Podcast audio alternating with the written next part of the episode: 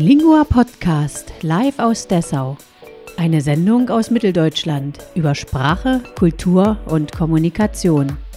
Die Sendung wird von Lehrern gestaltet und streift alle Bereiche des Lebens.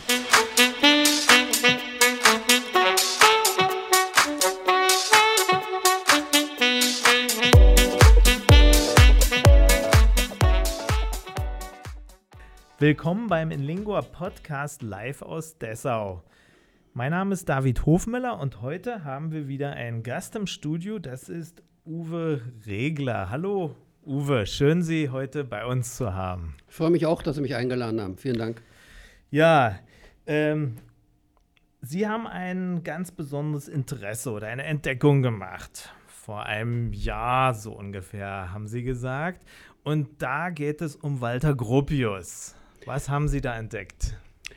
Wenn man Dessauer ist, äh, dann ist man natürlich sehr eng verbunden mit Walter Gropius. Und äh, Walter Gropius, das ist ein Architekt, der, ich sage ruhig, Weltgeschichte geschrieben hat.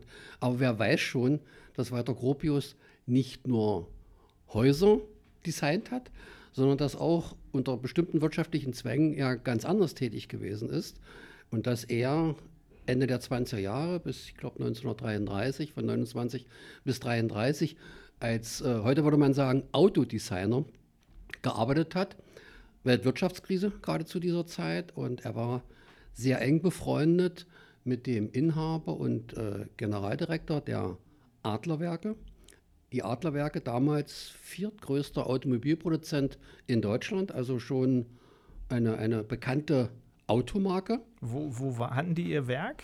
Das weiß ich nicht. Äh, mhm. das weiß ich jetzt nicht. Mhm. Und äh, sicherlich mehrere Werke hatten die gehabt. Mhm. Und äh, ich glaube, Stuttgart war das gewesen. Stuttgart war, mhm. glaube ich, das Stammwerk. Und äh, die haben damals recht kreative Fahrzeuge gebaut. Und äh, Gropius, Weltwirtschaftskrise, brauchte natürlich Arbeit für sein Büro. Und diese persönliche Beziehung zum Herrn Kleier, das ist der Generaldirektor gewesen, und Inhaber der Adlerwerke, haben dazu geführt, dass der äh, Inhaber ihm gesagt hat, designe doch mal Autos für mich. Und tatsächlich, einer der bekanntesten von dieser Gruppe, Karl Fieger, Bauhaus Dessau maßgeblich beteiligt, an dem klassischen alten historischen Bauhaus und natürlich Kornhaus in Dessau. Das ist seine Handschrift von Karl Fieger. Äh, war in dieser Gruppe ebenfalls mit, mit sehr aktiv tätig gewesen. Und die hatten also den Auftrag gehabt, man streitet sich, aber äh, drei Fahrzeuge zu designen. Das waren zwei Cabrios und das war ein, eine Limousine. Basis waren damals die Luxuslimousinen der Marke Adler als da wären Standard 6 und Standard 8. 8, sagt schon, 8 Zylindermotoren drin gewesen, 100 PS, groß, gewaltig und teuer. Und äh, der Kleier meinte, äh, den Namen Gropius zu vermarkten, der damals schon sehr bekannt gewesen ist äh, in der Architekturszene, äh, das kann nur dienlich sein, meinen Absatz gerade in dieser schwierigen Zeit wesentlich zu verbessern. Entstanden sind also erstmal zwei Cabrios und eine Limousine. Später, man streitet sich, 23 oder 27 Cabrios sind wohl noch äh, nachgebaut äh, worden. Bauen kann man da fast nicht sagen, mehr schnitzen. Wenn man sich äh, das vorstellt, äh, dass selbst damals ja also auch äh, im Jahr äh, einige tausend Fahrzeuge hergestellt worden sind und dort, wir reden jetzt gerade mal von 30 Fahrzeugen insgesamt, dann ist das Manufaktur. Also Handarbeit kann man sagen. Das kann man so sagen. Richtig, das war Handarbeit gewesen. Deswegen, äh, diese Fahrzeuge unterscheiden sich auch sehr wesentlich von den Serienprodukten. Damals hatte man schon also angefangen, große Tiefziehpressen einzusetzen und äh, ja schon fast so in Richtung selbsttragende Karosse zu gehen, Rahmen noch. Aber diese handgeschnitzten Autos, und Schnitzen ist gar nicht so verkehrt, weil der der äh, Aufbau, dieser Karosserieaufbau, bevor das Fahrzeug beplankt worden ist, bestand aus Holz, aus Eschenholz, also typischer Kutschenbau. Mhm. 30 Jahre zurück, vielleicht 1900, wo noch Kutschen gebaut worden sind. Aber das ging damals gar nicht anders bei dieser Kleinstserie.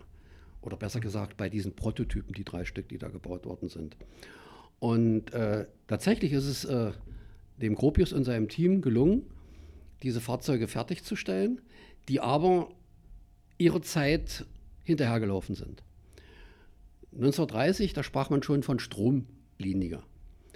Und Gropius hat seine Autos kreiert, eigentlich wie seine Häuser. Ich sage mal jetzt ganz spitz, drei Schuhkartons, ein ganz kleiner, das war der Motor. Dann kam ein ganz großer Schuhkarton, das war die Fahrgastzelle. Und dann kam ein ganz, ganz kleiner Schuhkarton, das war dann der Kofferraum. So sahen die Autos aus. Also sehr, sehr altbacken eigentlich für ihre Zeit. Aber der Name Gropius, der hat natürlich dazu geführt, dass die, die Anerkenntnis auf verschiedenen Ausstellungen, zum Beispiel in Paris hat er einen Preis gewonnen. Er hat 1933 mit diesem Fahrzeug, Fahrzeugen, einen Preis bei der Automobilausstellung in Berlin gewonnen, äh, haben dazu geführt, dass man über dieses Auto oder über diese Autos gesprochen hat.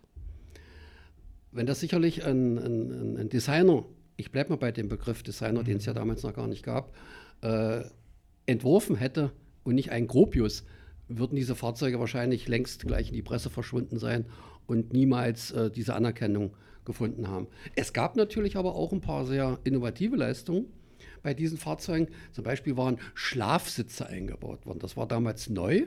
Also heute würde man sagen Liegesitze. Man konnte die Vordersitze so umklappen, dass man dort also eine Fläche hatte zum Schlafen. Und äh, was ganz Besonderes war gewesen, dass die Türen die Möglichkeit hatten, einmal nach links oder rechts aufzugehen. Also zwei Klinken, links und rechts. Man musste sich nur entscheiden für eine Klinke. Böse Zungen behaupteten, das soll einem Journalisten bei einer Ausstellung passiert sein, der dann beide Klinken betätigt haben soll und die Tür ist dann rausgeflogen. Ist aber nicht verbrieft, dass es tatsächlich mhm. stimmt, aber ich glaube, es ist eine schöne Geschichte, die man sich durchaus vorstellen kann, dass es so gewesen sein könnte. Stichwort Auto, Herr Regler. Ähm, ehe Sie zu Gropius kamen, Sie haben in der, waren in der Autobranche tätig. Können Sie uns einfach mal ein bisschen auch über sich selbst erzählen, ehe wir weiter zu Oldtimern kommen? Klar, kann ich machen. Ich mache mal kurz Lebenslauf. Also 76 bis 80 äh, Thermodynamik studiert an der TH Magdeburg. Von 80 bis 85 in der Filmfabrik Wolfen als kleiner wissenschaftlicher Mitarbeiter äh, gelaufen, ohne eine Chance, äh, einen gewissen, eine gewisse Karriere einzuleiten.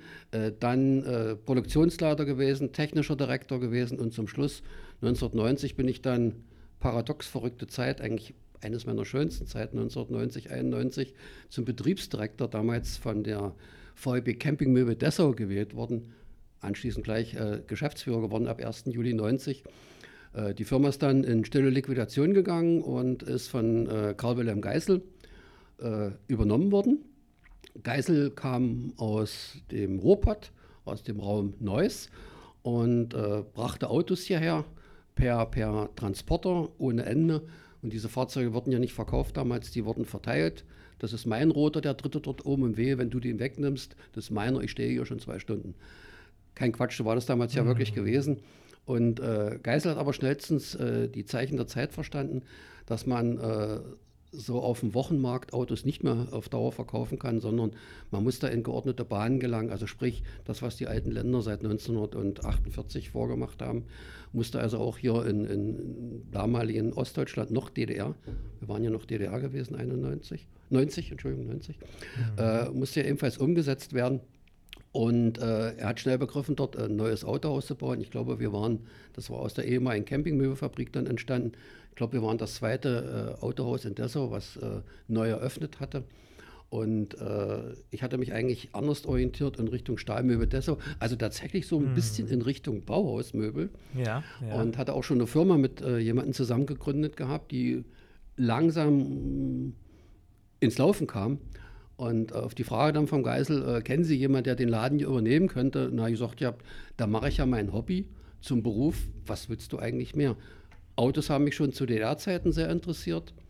Und äh, wenn man das als Beruf machen kann, äh, dann war das eigentlich eine, eine, gute Symbiose gewesen. Einige Leute sind übernommen worden aus dieser alten Campingmöbelfabrik. Und wir haben dann also angefangen mit, ich glaube, zwölf Leuten waren wir mal gewesen. Letzten Endes zum Schluss dann äh, zu meinem Ausscheiden. Ich bin dann äh, in Rente gegangen vor zwei Jahren äh, waren wir über 60 äh, Mitarbeiter gewesen, hatten mitunter fünf verschiedene Standorte gehabt wo wir also die Marke Ford, und das ist, glaube ich, wichtig irgendwie, hier in Dessau vertreten haben. Und ich glaube, ich kann mit Fug und Recht behaupten, ich habe blaues Blut, kein adliges Blut, aber Blut von Ford in mir aufgesaugt. Und, und, und ich habe also auch für diese Marke gelebt und ich habe das natürlich auch versucht, meinen Mitarbeitern äh, zu impfen, ohne Pflichtimpfung, einfach mhm. durch Motivation. Mhm. Und äh, wir waren recht erfolgreich gewesen. Es gab nicht nur erfolgreiche Jahre, gerade um 2000 kriselte es auch bei uns, mhm. kein Geheimnis. Aber wir haben es geschafft aus eigener Kraft durch äh, ja, innovative Leistung unseres Inhabers, unseres Gesellschafters, aus dieser äh, Talsohle wieder herauszukommen. Und äh, als ich äh, vor zwei Jahren also den Laden, das Autohaus, äh, am Nachfolger, an den neuen Besitzer oder Mitbesitzer übergeben konnte, war es gesund gewesen und äh, ist, glaube ich, auch gut aufgestellt und ist auch recht vernünftig durch diese Corona-Zeit gekommen. Sie haben vorhin als wir uns unterhielten, gesagt, dass äh, das Ford Autohaus hier in Dessau eins der innovativsten Autohäuser der Region ist. Äh, worin hat sich das geäußert? Also mein, mein Anspruch mit meinen Mitarbeitern, oder besser gesagt, der Anspruch meiner Mitarbeiter und mein Anspruch war immer der gewesen, wir müssen uns irgendwie unterscheiden. Und äh, durch Annoncen mitzuteilen, wir bieten den Fiesta an für 9.999 D-Mark zur damaligen Zeit. Das war ja nichts Neues, da hat ja Opel das Gleiche geschrieben gehabt. Ja. Und äh, also musste man sich überlegen, wie kommt man ins Gespräch, wie kann man sich deutlich unterscheiden zu den anderen Marken, die es ja dann mittlerweile auch in Dessau, ich glaube nach, zum Schluss waren es 18 verschiedene Marken, die ja auch in Dessau dann äh, käuflich zu erwerben waren. Wie kann man sich von denen unterscheiden? Und äh, ich glaube, so eine, so eine Initialzündung war dann gewesen, ich kann mich noch daran erinnern, es war unsere erste Aktion. Ford hatte dann äh, eine Kampagne gestartet, dass die Stinker, die alten Trabis, die alten Zweitakter, heute hoch begehrt, von der Straße verschwinden sollen. Und äh, wir zahlen 2000 D-Mark, pardon, 2000 D-Mark für die Verschrottungs, als Verschrottungsprämie für diese Fahrzeuge. Und da haben wir einfach so einen Trabant genommen, haben den auf Kopf auf den Hänger gepackt ich stehe vor Freude Kopf. Für mich gibt es 2000 D-Mark und sind mit dem Ding hier in Dessau rumgefahren, haben den auf verschiedenen Parkplätzen gezeigt. Ja, gut, das war also eine Verkaufsaktion gewesen. Aber das war so der erste Anfang von Ideen. Die Ideen haben sich dann weiterentwickelt. Ich kann mich daran erinnern, das war eines der, der, der Highlights unseres Bestehens im Autohaus. 2000 ist der neue Mondeo vorgestellt worden, das, das Weltauto der 93er gekommen ist. 2000 gab es dann eine Neuentwicklung. Und äh, äh, wir haben das Dessauer äh, Theater gemietet gehabt und haben dann dort für 1100 äh, geladenen Gästen äh, dieses Fahrzeug präsentiert. Und wer das Dessauer Theater kennt und weiß um die technischen Möglichkeiten dieses Theaters, die wir also voll ausgeschöpft haben. Also der damalige Verwaltungsdirektor, der Herr Landgraf, hat uns da absolut unterstützt und ich darf gar nicht verraten, für wie viel kleines Geld wir damals dieses Theater mit vollem Personal Bestand äh, für diese Veranstaltung bekommen haben. Äh, die Lasershow hatte die Firma iTex gemacht gehabt. Die ist gerade frisch aus, aus Shanghai gekommen, diese Show für VW geschrieben worden, umgeschrieben dann auf den Ford Mondeo. Die Angst von dem Landgraf war äh, ja nicht unbegründet gewesen, was passiert mit den Laserkanonen. Die Laserkanonen sind damals noch mit Wasser gekühlt worden, die dort im Zuschauerraum verteilt waren. Das waren also armdicke Schläuche, ich glaube C-Schläuche würde man bei der Feuerwehr sagen. Und wehe, wenn so ein Ding platzt, dann ist der Zuschauerraum feucht, um das gelinde zu sagen. Aber toi, toi, toi, es hat alles geklappt gehabt. Wir hatten damals den, den äh, jetzt muss ich überlegen, wir waren damals auch schon eine GmbH als Ford, äh, also Ford Deutschland, äh, den, den Geschäftsführer äh, von Ford Deutschland äh, zu Gast gehabt, der dann auch natürlich ein Interview gegeben hat. Äh, der hat noch gesagt, ihr habt Regler, was hat denn diese Veranstaltung gekostet? Und als ich ihm die Summe genannt habe, sagte er, bei uns wären da zwei Nullen dahinter gewesen. Ja? Und wir hätten das ja alles outgesourced. Das hätten ja dann irgendwelche anderen Firmen gemacht und nicht, nicht Ford selbst, na klar. Mhm. Wir haben es aber selbst gemacht mit, mit hiesigen Firmen und das war ein absoluter Erfolg. Mhm. Noch eine, eine, lustige Geschichte war vielleicht gewesen. Wir, wir kamen auf die Idee, äh, wie viele Kinder passen eigentlich in so ein Fiesta?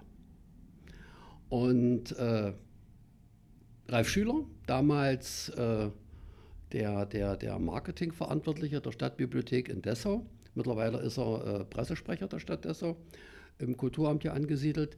Äh, war ja sehr aktiv unterwegs in Richtung auch Weltrekorde. Er hat ja auch mal 2002 ein Weltrekordfestival in Dessau initiiert, wo wir auch fleißig mitgemacht haben. Am Rande 111 gegen 111 Leute Fußball gespielt im Stadion. Also auch äh, fürs Guinness-Buch der Rekorde mhm. gewesen. Und da sind wir gemeinsam auf die Idee gekommen, äh, wie viele Kinder passen eigentlich in diesen Fiesta. Und wir haben das sehr professionell vorbereitet mit dem Casting. Wir haben natürlich gezielt Turner und Turnerinnen genommen. Gelenkig, klein, dünn und äh, haben geübt. Arzt war vor Ort, äh, äh, Krankenwagen war vor Ort, die Eltern waren vor Ort. Es hätte ja irgendwie vielleicht mal ein bisschen beim Üben schiefgehen können. Und Quintessenz von der ganzen Geschichte war dann gewesen, 34, man muss sich das mal vorstellen, 34 Kinder haben in dieses Auto gepasst. Und äh, wir mussten das dann mehrmals noch wiederholen für, fürs Fernsehen. Und ich habe mich eigentlich zu Tode geärgert. Ich hatte dann diese Idee natürlich auch dem, dem Pressechef von Ford mitgeteilt. Der Leipziger Messe war damals gerade gewesen zu dem Zeitpunkt. Noch, da gab es die Leipziger Messe noch. Äh, er war hellauf begeistert von dieser Idee. Das machen wir, das machen wir, das ziehen wir ganz groß auf. Vier Wochen später habe ich bei Wetten das gesehen, hat man genau das gemacht mit dem Smart. Und da habe ich mich so geärgert, ja. Die haben da, glaube ich, 12 reingekriegt. Ja. Und wir in doppelt so großen Auto 34. Also wenn man das einfach hochrechnet, waren wir dreimal besser als die gewesen. Ja. Gut, dass Sie das hier sagen und unsere Stadt hochhalten. Ja, richtig, richtig, genau. Ja, das hat das mich damals äh, äh, ja natürlich ein bisschen geärgert und meine Kollegen auch, weil das war was, was Besonderes, das war was Neues gewesen. Ja. Natürlich, ja. genau. Ja, das ist verständlich. Ja, ähm, mal noch was ganz anderes. Das ist ja ähm, normalerweise ein Podcast über Sprache und Interkulturalität und solche Dinge. Sprechen Sie andere Sprachen? Ich spreche, nachdem ich hier acht Wochen bei Ihnen äh, lernen durfte in einem Intensivkurs, spreche ich ein gutes Touristenenglisch. Ich habe zwar die, die B1 geschafft gehabt, diese mhm. B1-Prüfung, ist schon wieder ein Jahr her. Es war sehr anstrengend, wenn man also seit 40 Jahren nicht mehr zur Schule gegangen ist und auf einmal täglich vier Stunden Einzelunterricht hat, äh, hat mir aber unterm Strich zu 95,4 Prozent riesigen Spaß gemacht. Ich hatte, ich glaube, sechs oder sieben verschiedene Lehrer in dieser Zeit, was ich zuerst nicht so gut fand. Äh, Im Nachgang stellte sich das heraus, das war sehr gut gewesen. Ich glaube, aus vier oder fünf Nationen kamen diese sieben Lehrer und ich habe eine Menge über die Herkunftsländer dieser Lehrer erfahren. Äh, es ist sogar eine, eine sehr gute Freundschaft entstanden mit jemandem, der aus Pakistan gekommen ist. Wir sind also recht eng befreundet und äh, das, das, das hat mir unwahrscheinlich viel gegeben. Und äh, vier Stunden waren lang, keine Frage jeden Tag. Aber äh, ich glaube schon, ich habe eine ganze Menge gelernt gehabt. Paradox, bei diesen Unterrichtsstunden war eigentlich immer gewesen, ich habe mal ganz gut Russisch gesprochen. Ich habe das gerne auch in der Schule gemacht gehabt und ich war eigentlich auch oft in, in der damaligen Sowjetunion beziehungsweise jetzt in Russland gewesen und äh, mir fielen immer eher die russischen Worte ein. Ich weiß gar nicht, wo die herkamen. Also wenn mich jetzt fragen würde, was heißt Löffel, auf Russisch weiß ich es nicht. Äh, auf Englisch weiß ich es auch nicht. Aber wenn wir eine Weile über den Begriff Löffel sprechen, fällt es mir auf Russisch ein. Das ist völlig unklar, ja. Wie das, also ich habe noch nebenbei wieder ein bisschen Russisch gelernt, neben dem Englischen, ja.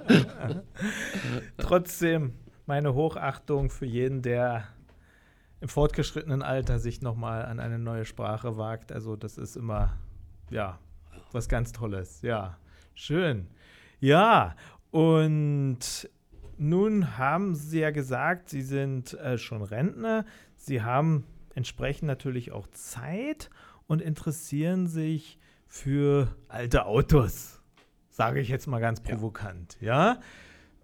Was denn da genau? Wie sind Sie dazu gekommen? Und Sie haben jetzt schon ein bisschen von dem ähm, Gropius-Adler gesprochen, aber Sie interessieren sich auch für andere Autos. Ja. Das ist eigentlich auch an sich eine recht lustige Geschichte. Äh, ich habe vor exakt acht Jahren, habe ich gerade gestern mit meiner Frau mal darüber diskutiert, wie lange diese Macke schon äh, zum, vor, vor, wie, vor wie viel Zeit diese Macke zum Ausbruch gekommen ist. Das war genau vor acht Jahren. Da saß ich in meinem Arbeitszimmer und hatte mir überlegt, was hast du eigentlich alles mal zu Ostzeiten für Autos gehabt? Und da schreibt man sich das auf, diskutiert mit der Frau, nein, der war grün, der war rot gewesen, keine Ahnung. Ich war also damals sehr aktiv auch auf diesen Automärkten in Leipzig und in Magdeburg unterwegs gewesen.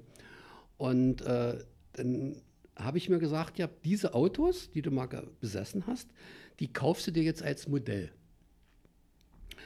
Äh, ich habe die dann bestellt. Man kriegt ja fast alles als 1 zu 43 Modell zu kaufen. Und das erste Auto, was dann per Post angekommen ist, das war ein Zastava. Zastava war damals ein, ein, sehr, ja, kann man schon sagen, extravagantes Auto. Nur 5000 Stück sind aus Ex-Jugoslawien, aus Serbien eingeführt worden, über fünf Jahre in die DDR. Äh, das ist eine Lizenzproduktion des Fiat 128. Damals eine sehr innovative Technik, die dort verbaut worden ist. Ein sehr relativ kleines, so ein bisschen unter, zwischen Wartburg und Lada ungefähr angesiedelt, aber einen sehr temperamentvollen Motor. Und dieses Auto kam zuerst an als Modell. Und dann kam das nächste und dann kam das nächste. Und dann sage ich zu meiner Frau, stell dir doch mal vor, die werden jetzt in groß da. Nicht in klein, sondern in groß. Ja, Sie können sich vorstellen, wie die Begeisterung gewachsen ist. Wo willst du damit hin? Was willst du damit machen? Ich sage, lass uns doch mal mit einem anfangen. Und dieser Zastava oder Sastava, wie die Serben sagen, war mein erstes selbst bezahltes Auto mit geborgtem Geld natürlich damals. Und äh, ich sage, damit fangen wir an. Und ich bin dann in der Tschechei fündig geworden, habe dort solch Auto kaufen können. Und äh, als ich dann dieses Auto in Dessau in unserem Autohaus äh, hatte. Alle liefen natürlich zusammen, guckten sich dieses Auto an. Keiner hatte Ahnung von so einem Ding. Außer ein paar ältere Schlosser natürlich, die noch äh, mit sowas in der Lehre beziehungsweise noch äh, in, der, in, der, in den 80er Jahren konfrontiert äh, gewesen sind. Also alle waren begeistert, ich auch. Der Zastava ist ja gerade kein prickelndes Auto von der Optik her, aber es war eben mein erstes eigenes Auto. Und ich stelle mir dann die Frage, ja, da gab es ja nur 5000 damals in der DDR. Wie viel haben denn da eigentlich noch überlebt? Und könnte man da vielleicht Gleichgesinnte finden und mit denen irgendwie eine Gruppe bilden? Nicht gleich im Verein, eine Gruppe bilden. Und siehe da, ich kriegte dann raus, das KBA hat äh, mich fleißig dabei unterstützt bei dieser Recherche. Es gibt noch 30 zugelassene echte Zastavas, nicht die originalen Fiat 128, da gibt es natürlich wesentlich mehr. 30 Stück, also nicht viel, und noch ein paar Rennautos. Weil dieser Zastava war damals das erfolgreichste Tourenrennauto. Heute würde man sagen DTM. Damals hieß das, ich glaube, äh, Pokal für Frieden und Freundschaft in der DDR. Und da gab es einen Peter Mücke. Peter Mücke war äh, ein Ausnahmesportler gewesen, hatte natürlich auch die Verbindung äh, in die BAD. Er arbeitete bei Deutrans also das war dieses Logistikunternehmen, was hauptsächlich in Westeuropa unterwegs gewesen ist. Und für den war es relativ einfach, an, an Teile, an Tuning-Teile heranzukommen. Und ich glaube, der konnte rückwärts die ranfahren, er hat trotzdem gewonnen. Ne? Und das war natürlich so ein Idol Zastava, deswegen haben wir uns damals auch, ich glaube 687, diesen Zastava erstmals gekauft. Jetzt habe ich ja auch so ein bisschen was wie ein Rennwagen. Und ähm, diese, diese 30 Fahrzeuge, die noch existieren, da ist es uns gelungen, ich glaube beim ersten Treffen, was wir hier in Dessau vor nunmehr vor sieben Jahren gemacht hatten, äh, ich hatte versucht natürlich auch den Mücke hierher zu holen. Mücke ist immer noch aktiver Rennstallbesitzer in Berlin. Äh, Kraftfahrzeug 24 heißt äh, die Firma, für die er äh, arbeitet. Und jetzt kommt was sehr Interessantes. Mücke hat doch tatsächlich äh, den ersten Profivertrag mit Vettel abgeschlossen gehabt. Ja. Ah. Also der hat schon ein paar Leute entdeckt, die zu Weltruhm gelangt sind in der Formel 1. Ah. Äh, Peter Mück ist aber sehr, sehr beschäftigt und wir hatten damals ein riesiges Programm in Dessau uns ausgedacht. Ich habe den Flugplatz äh, gemietet, ich habe die AN2 gemietet, nur um diesen Mann herzukriegen. Hat nicht geklappt, der hat eine Woche vorher abgesagt. Hab, egal, wir anderen ähm, 15 Mann, 15 Autos waren ungefähr da gewesen, haben sich natürlich äh, köstlich amüsiert. Ich hatte auch äh, den Mitteldeutschen Rundfunk als Fernsehteam hierher, die uns von früh bis abend begleitet haben. Und das hat natürlich dazu beigetragen, dass diese Idee populär geworden ist hier im Osten Deutschlands und sich der eine oder andere dann auch noch gemeldet hat. Mittlerweile sind wir eine lose Gruppe von ungefähr 10, 12 Leuten, die noch übergeblieben sind, die sich einmal im Jahr treffen. Hm. Äh, in Mitteldeutschland verteilt. Wir wollen ja nicht solche Riesenstrecken mit den Dingern fahren. Äh, ich habe zwischenzeitlich aber meinen Sastava verkauft, habe mir dann einen Wartburg 311 zugelegt, weil ich ihn einfach optisch viel, viel schöner finde. Und da ich ja Gründer dieser Gruppe bin, darf ich weiter mit meinem Wartburg noch mitfahren, obwohl alle anderen ja nur Sastava fahren. Ja. Also ich bin noch geduldet, ja. Sehr schön. Und der 311er Wartburg ist natürlich ein sehr schönes Auto, das ja. muss man sagen. Haben Sie den auch wieder äh, neu hergerichtet oder Brauchte ich restauriert? Fast ja. Brauchte ich fast gar nicht. Ich bin da in, in Dresden bei einer Firma fündig geworden, als, als äh, ja, mich das äh, gepackt hat, so ein Traöver. Traöver war die Erinnerung gewesen, es gab in den Anfang 60er Jahren die Möglichkeit für viele Menschen, die ja kein Auto hatten, konnte man sich bei den Verkehrsbetrieben in Dessau einen Traöver Wartburg ausleihen. Tatsächlich. Tatsächlich, ich, das ist komisch. Äh, ich weiß sogar noch, äh, das kostete am Tag 35 Ostmark. Äh, für jeden gefahrenen Kilometer musste man 14 Pfennig bezahlen.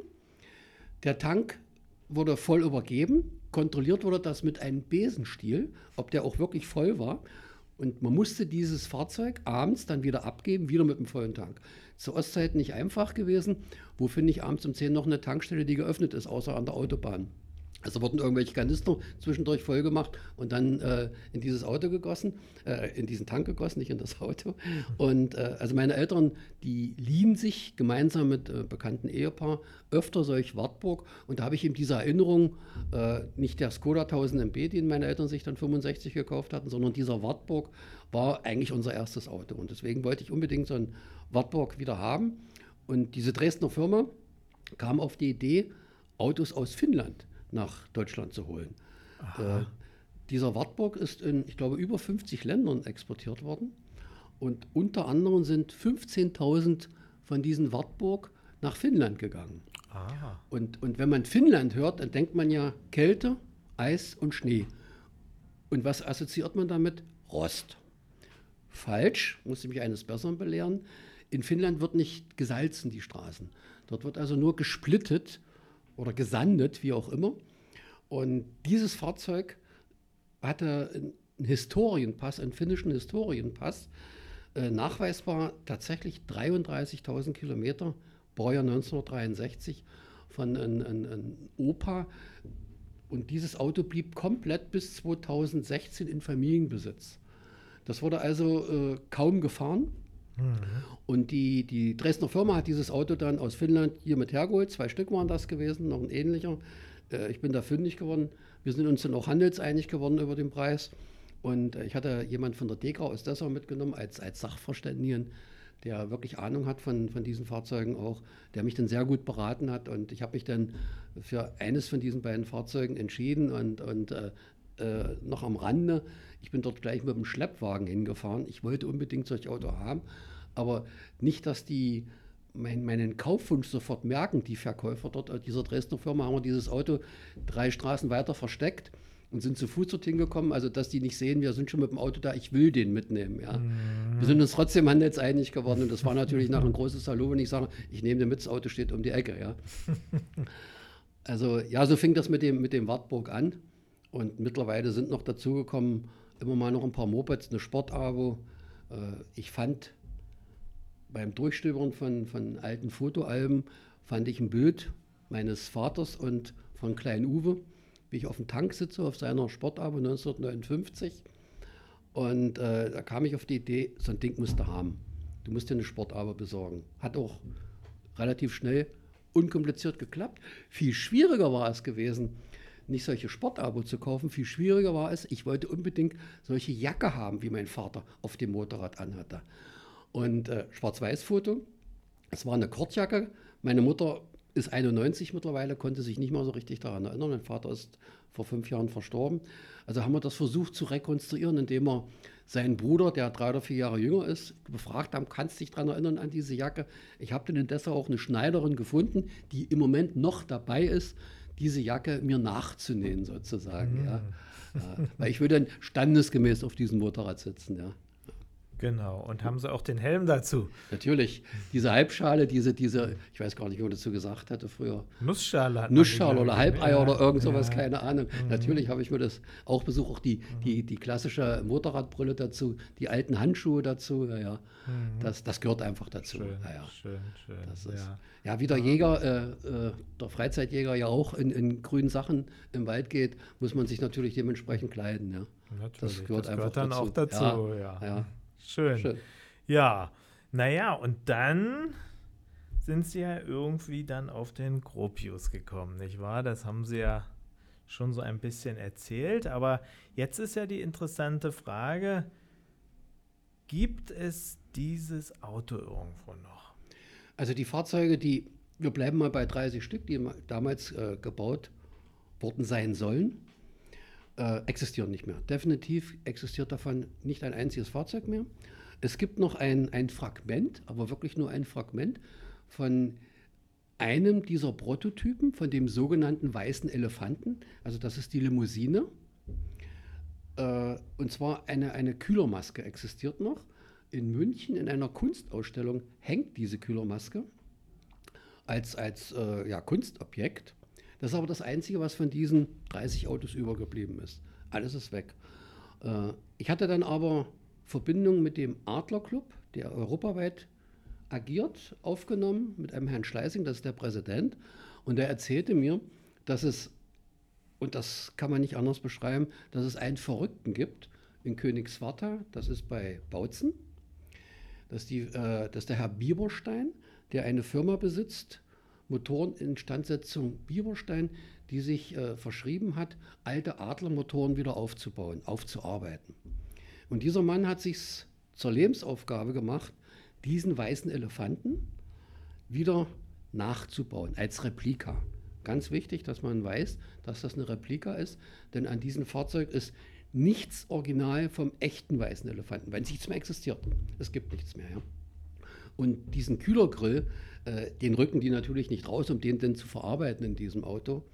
Aber äh, dieser Herr Bieberstein, leider im vergangenen Jahr durch die Corona-Krise verstorben, äh, hat von der TH Köln über einen Professor es geschafft, als, als, als, ich glaube, als Promotionsarbeit war das sogar gewesen, anhand von Zeichnungen oder Bildern, Zeichnungen gab es so gut wie keine, anhand von Bildern äh, Scans anzufertigen, um dieses Fahrzeug nachbauen zu können. Äh, und dieser Herr Bieberstein hat dann tatsächlich angefangen, einen Rahmen von einem Standard 8 zu nehmen und darauf diesen weißen Elefanten wieder aufzubauen. Das Auto ist zu ca. 40 Prozent fertig. Äh, der Motor, man hat also, das war alles schwierig, äh, auch diesen Motor, diesen Achtzylinder äh, Motor aufzutreiben. Es gibt wohl weltweit nur noch zwei von diesen Motoren. Ihm ist es gelungen, einen von diesen Motoren aufzutreiben.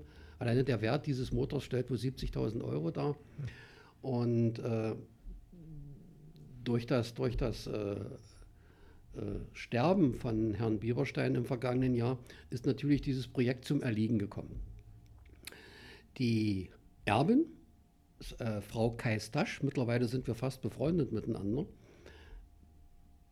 hat dieses Fahrzeug nebst 30 weiteren Oldtimern, die ihr Vater gesammelt hat, wunderschöne Autos dabei, Jaguar E-Type zum Beispiel, verkauft sie mir nicht, schade, äh, ein Traum, ein Traum, äh, hat dieses Fahrzeug natürlich auch geerbt und äh, da ihr Vater an die Grenze des Machbaren, finanziellen Machbaren gegangen ist, dass also auch äh, ihre Firmen bedroht waren, durch das viele Geld, was in diesen Nachbau, in diese Replika hineingeflossen ist, äh, hat sie also eine Aversion und möchte dieses Auto verkaufen. Äh, sie ruft mittlerweile ca. 200.000 Euro auf und 200 bis 250 müsste man nochmal investieren, um dieses Fahrzeug fertigzustellen. Äh, das ist natürlich eine Hausnummer. Und äh, als wir das erfahren haben, sind wir natürlich sofort dorthin gefahren, sind freundlich empfangen worden von Frau Stasch und äh, wir konnten sie dazu bewegen, also eine sehr, sehr offene, eine sehr charmante, gut aussehende Dame, Anfang 50 Jahre, äh, hat uns zugesagt, solange dieses Fahrzeug nicht verkauft wird und es ist schwierig, eine Replika für diese Summe zu verkaufen, dass wir dieses Fahrzeug zu einer Ausstellung nach Dessau bekommen. Nebst einem Standard 6, in dessen Besitz sie auch ist, also das Originaldienstauto, nicht Originaldienstauto, aber solch Auto wie äh, Gropius in Dessau gefahren hat. Das muss also dann in diese Garage rein, dieser Standard 6. Und dann müssen wir sehen, ob wir im Theater jemanden finden, der aussieht wie Gropius, der dann irgendwie noch diese Figur äh, darstellt.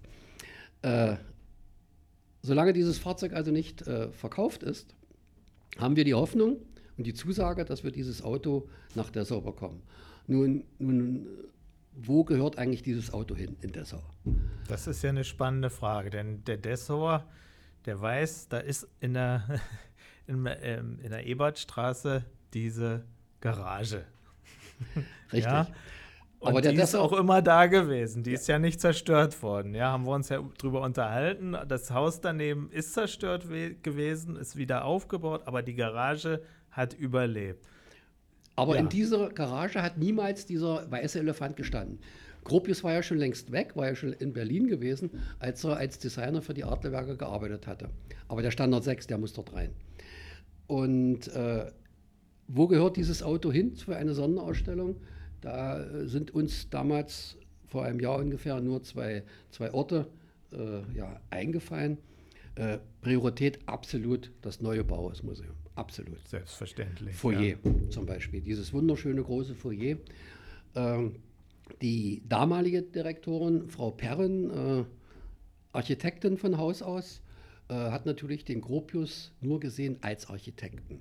Alles andere, was der auch mal gemacht, zum Beispiel ein Triebfahrzeug 1919 zu entwerfen oder dieses Auto oder diese Autos zu designen, äh, das wurde negiert von ihr. Das gab es nicht. Gropius baut Häuser und Schluss oder hat Häuser gebaut. Äh, seit, weiß gar nicht mal, über ein Jahr ist Frau Perren ja nicht mehr in Dessau. Und äh, wir setzen große Hoffnung auf die neue Direktorin, Frau Steiner. Wir haben erste Kontakte über Mittelsmänner äh, knüpfen können. Und äh, tatsächlich, äh, es, gibt, es gibt ein offenes Ohr für dieses Projekt, was wir dort haben. Das offene Ohr geht allerdings nur so weit, eine Ausstellung dieses Fahrzeuges ja, nicht heute, nicht morgen, ein Kauf dieses Fahrzeugs auf keinen Fall. Das äh, übersteigt das Budget des Bauhaus, der Bauhausstiftung bei Weitem. Aber man denkt drüber nach. Und um die Sache eine gewisse Dynamik zu geben, habe ich einfach mal unseren Ministerpräsidenten angeschrieben. Äh, leider äh, gab es erstmal keine Reaktion von ihm. Ich hatte ihm dann nochmal geschrieben, äh, leider trifft es ja bei Ihnen nicht zu, nach der Wahl ist vor der Wahl. Er wird ja nicht wieder kandidieren. Hm. Und, und äh, ich habe den Oberbürgermeister mehrmals angeschrieben, auch äh, ihm, ihm per, per SMS äh, Nachrichten geschickt gehabt, weil ich einfach äh, will, dass dieses Auto nach Dessau kommt, dass dieses Auto in Dessau gezeigt wird, dass man sieht, was Gropius auch noch anderes Tolles oder vielleicht auch nicht so Tolles gemacht hat. Man kann sich ja darüber auseinandersetzen, über diese, über diese Arbeit für die Adlerwerke. Und äh, tatsächlich ist das äh, mittlerweile Thema einer Dienstbesprechung gewesen im, im, äh, in der Bauerstiftung. Und über drei Ecken muss Haseloff doch tatsächlich irgendeine Dame aus, äh, aus dem Kultusministerium wohl beauftragt haben, das äh, dort mit anzusprechen. Das ist auch alles sehr nebulös, wie ich das gehört habe, über dritte, vierte Kanäle. So sinngemäß, na kauft doch das Ding. Ja, toll, äh, woher soll das Geld kommen? Also kauft doch Bauerstiftung dieses Auto. Äh, aber am 4. November habe ich äh, Termin bei unserem Oberbürgermeister mit diesem Thema. Äh, der Kulturamtsleiter, der Herr Kuras, äh, der neue Stadtmarketing-Geschäftsführer, Herr Wolf ist mit dabei. Äh, ich habe die Unterstützung auch schon von unserem Fraktionsvorsitzenden der Linken, der ja auch äh, vom Kulturausschuss der Vorsitzende ist, äh, dass er auch dieses Projekt begrüßt und unterstützt. Und ich hoffe, dass wir am 4.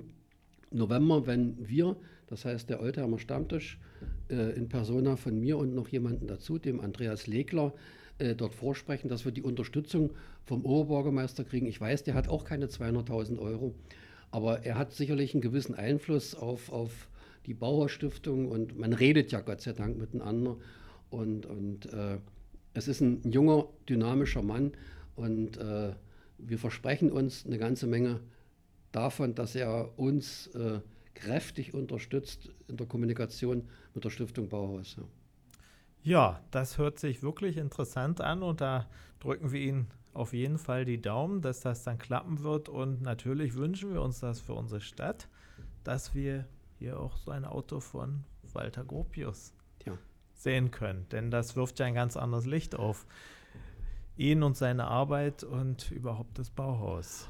Und vielleicht äh, kommt der eine und andere dann auch nach Dessau, obwohl er vielleicht mit dem Architekten Gropius nicht so viel anfangen kann, aber vielleicht mal seine Frau schaut sich äh, die tollen Stühle an, die Kandinsky oder Vassili äh, arbeiten an und er schaut sich äh, den Gropius-Adler an und sagt, na guck mal an, der Gropius hat ja auch aus seiner Sicht dann vielleicht vernünftige Sachen damals gemacht, ja, auch wenn sie von keinem großen Erfolg gekrönt worden richtig, sind. Ja. Richtig. Ja, Herr Regler, wir danken Ihnen für dieses sehr interessante Gespräch und wünschen Ihnen auch in Zukunft noch viele Erfolge mit, der, mit Ihrem Einsatz für unsere Stadt. Ich danke auch und äh, ich würde mich freuen, wenn man diese Plattform dafür auch nutzen könnte, um dort äh, noch mehr Interesse hier in Dessau gerade zu erzeugen, zu sagen, ja, das ist eine gute Idee, äh, macht weiter. Genau, genau. Wir bleiben dran. Schön. Vielen Dank. Tschüss. Guti.